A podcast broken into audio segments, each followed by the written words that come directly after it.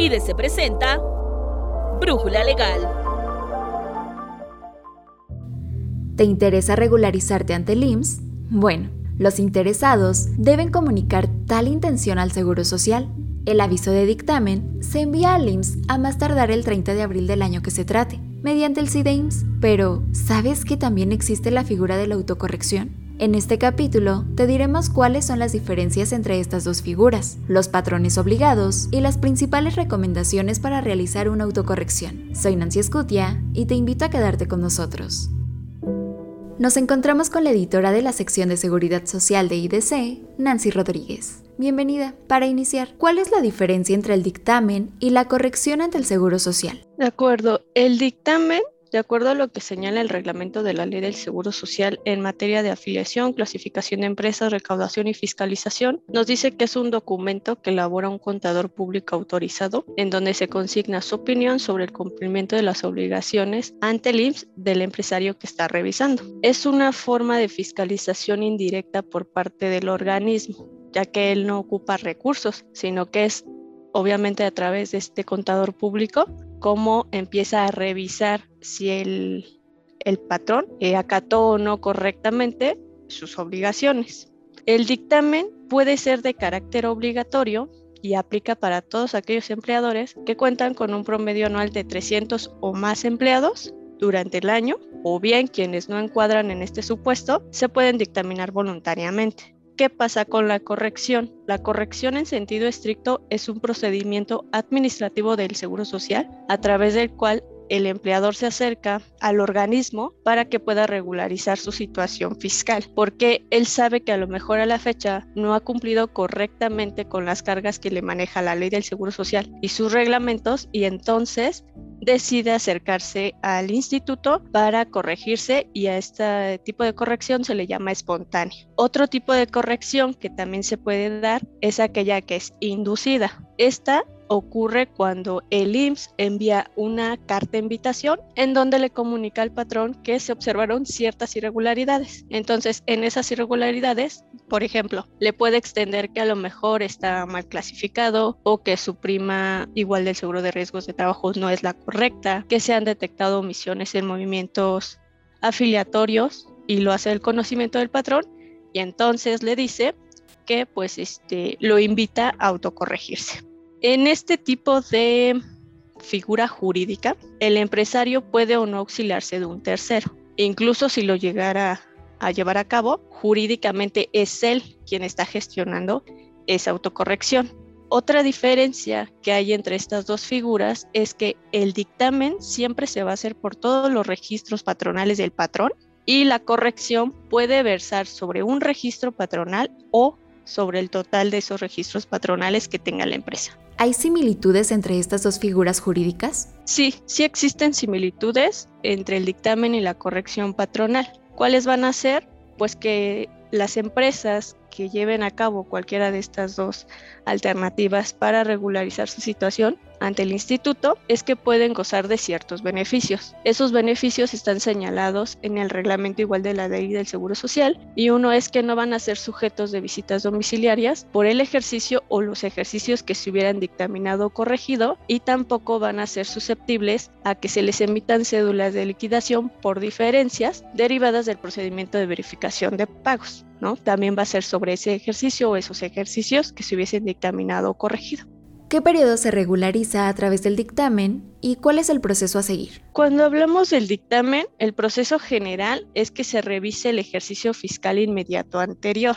¿Qué necesitan los patrones para esto? Si es un patrón obligado o si es un patrón que voluntariamente se va a dictaminar, tiene que presentar al Seguro Social a más tardar el 30 de abril del año de que se trate el aviso de dictamen respectivo y lo va a hacer a través del sistema de dictamen electrónico, que es lo que se conoce como CIDEIMS. Posteriormente, en el mes de septiembre, tendrá que presentar su dictamen. ¿Qué va a ocurrir en ese supuesto? Bueno, pues el contador público autorizado va a llenar la información patronal, los atestiguamientos, las cédulas, de dictamen, disculpa, entre otros, y el patrón a su vez va a verificar y va a probar que los datos que subió el contador público autorizado sean correctos. Entonces digamos que el contador es quien revisa y ya nada más el patrón verifica y aprueba que son correctos eh, esa información que se subió al sistema.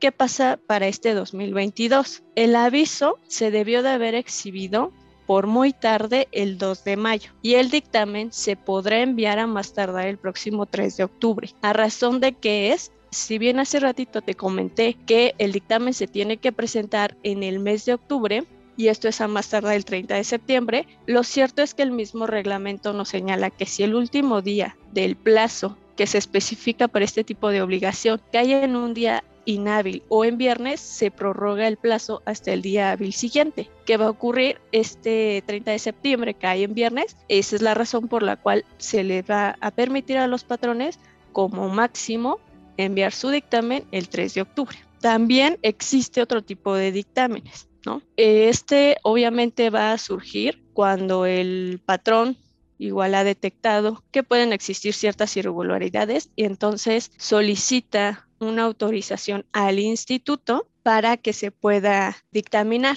Puede ocurrir también a raíz de que reciben una orden de una visita domiciliaria y siempre y cuando no se inicie la revisión documental respectiva, se van a poder dictaminar. En este caso, lo que se revisa son los últimos tres ejercicios y si es porque el patrón así lo está solicitando o existe una invitación por parte del IMSS para autocorregirse, el patrón puede optar por dictaminarse y entonces será por los últimos mm, dos ejercicios. En estos últimos dos supuestos, que ya no es como tal una obligación porque yo tengo los 300 trabajadores o porque opté por dictaminarme voluntariamente, el dictamen se va a presentar dentro de los nueve meses siguientes a la fecha en que yo entregué el aviso para dictaminar, ya sea que yo haya hecho la solicitud o eh, previo a la revisión de los documentos en una visita domiciliaria, opté por dictaminarme. Para los patrones que desean llevar a cabo una autocorrección, ¿qué recomendaciones se sugieren? Cuando se trata de una corrección espontánea, es importante que el patrón tome en cuenta que él puede solicitarla en cualquier momento, ya sea que lo haga de forma presencial en el, en el área disculpa de auditoría patrones de la subdelegación que le corresponda, o bien lo puede hacer a través del escritorio virtual. De ser este último caso, es necesario que la firma eh, electrónica esté vigente. Cuando se trata de una corrección que es inducida, es decir, que fue a raíz de esa carta de invitación que mandó el IR, se sugiere que analicen primero las observaciones que está haciendo este organismo y verificar si efectivamente están incurriendo en esas irregularidades. Yo incluso podría subsanar ese tipo de, omisiones sin necesidad de irme a, la autocorrección o bien puedo aceptar esa carta invitación que me está mandando el instituto y tendría que atender lo que dice el mismo oficio que es que yo tengo que responder en un plazo no mayor a seis días hábiles, contados a partir del día siguiente en que me llegó la notificación de esa invitación. Esto cómo lo voy a colmar a través de un escrito libre en donde yo manifieste que tengo la intención de llevar a cabo esa autocorrección. Independientemente de si se trata de una corrección espontánea o de una corrección inducida, siempre se va a sugerir que el empresario lleve el proceso por sí mismo. Se puede auxiliar con un tercero y obviamente que conozca sobre la materia, no hay ningún problema, pero siempre hay que evitar entregar documentación al instituto, porque es común que en la práctica el personal del IMSS le comente al patrón, ah, bueno, ya estás aceptando la corrección, entonces yo te puedo ayudar y yo puedo llevar a cabo la misma. Pero obviamente pues necesito que me traigas toda la documentación y con el fin de ayudar supuestamente, pues te llevan a cabo esa revisión. ¿Por qué no sugerimos esto? No hay que olvidar que el organismo es una institución recaudatoria. Entonces puede ocurrir que pues, al final a lo mejor yo determine cierta cantidad por mis omisiones y el instituto una cantidad un poco mayor y obviamente me voy a tener que alinear ¿no? a lo que me está diciendo el personal del organismo porque se entendería que yo mismo lleve a cabo esa corrección y no existe un medio de defensa contra ello. Entonces, por eso es que siempre se va a sugerir que sea el propio empresario quien lleve a cabo toda esa corrección. Si a mí me van a autocorregir, bueno, corro ese riesgo de que sea un poco más costosa al final regularizarme. ¿Qué va a pasar también? Si yo me voy a corregir y solamente es por lo que hace a un solo registro patronal, la solicitud de corrección patronal la tengo que presentar en la subdelegación que le corresponda a este. Si va a ser por la totalidad de todos mis registros patronales, la solicitud la tendré que presentar en el domicilio fiscal que tengo. El instituto en su caso me va a tener que proporcionar las cédulas de trabajo que me van a servir a mí de base para que yo pueda autocorregirme. Tengo 40 días hábiles para que yo llene eh, esos formatos y pueda llevar a cabo la, la corrección. Estos se cuentan a partir de la fecha en que el instituto me acepta esa solicitud. Después de presentar el dictamen o la autocorrección, ¿el IMSS efectúa alguna revisión? Sí, tanto para el dictamen o para la corrección, el organismo pues tiene que revisar que lo que se llevó a cabo sea correcto. El reglamento de la ley del Seguro Social señala que el dictamen, como está formulado por un contador público autorizado, se va a presumir que es válido, salvo prueba en contrario. ¿Qué va a pasar ahí? El organismo va a hacer una revisión y si considera que ese dictamen no satisface los requisitos que están establecidos en ese reglamento lo va a hacer de conocimiento del patrón y también del contador público autorizado para que manifiesten lo que a su derecho convenga. En sentido estricto, cuando yo mando el dictamen, pues se supone que el contador ya me hizo la revisión, ya subió la información correspondiente y yo como patrón todavía tuve la obligación de revisar que los datos que este manifestó fueran correctos.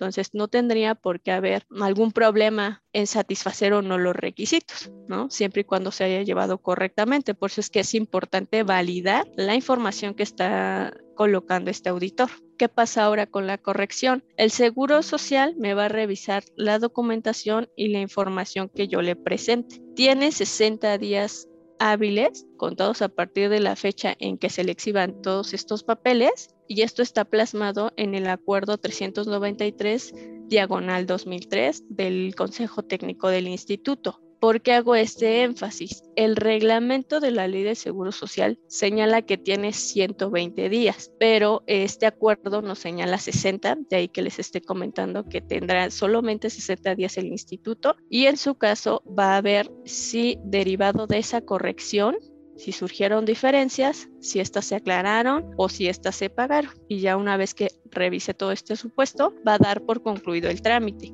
De lo contrario, pues puede advertirle al patrón, a ah, sabes qué, queda pendiente las siguientes diferencias. Lo mismo, me las puedes aclarar o me las puedes pagar sin mayor problema, porque es mejor para el patrón que el instituto cuente solamente con 60 días hábiles, pues porque eso siempre le va a ayudar a que sus actualizaciones y sus recargos pues, sean menos costosos.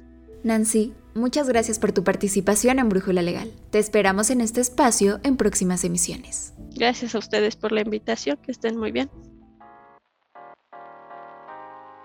Como escuchaste, si presentaste ante el Seguro Social el aviso a través del CIDEIMS, tienes hasta el próximo 30 de septiembre para presentar el dictamen. No obstante, este año podrá enviarse a más tardar el próximo 3 de octubre. Si tienes dudas de cómo realizar este proceso, no te preocupes.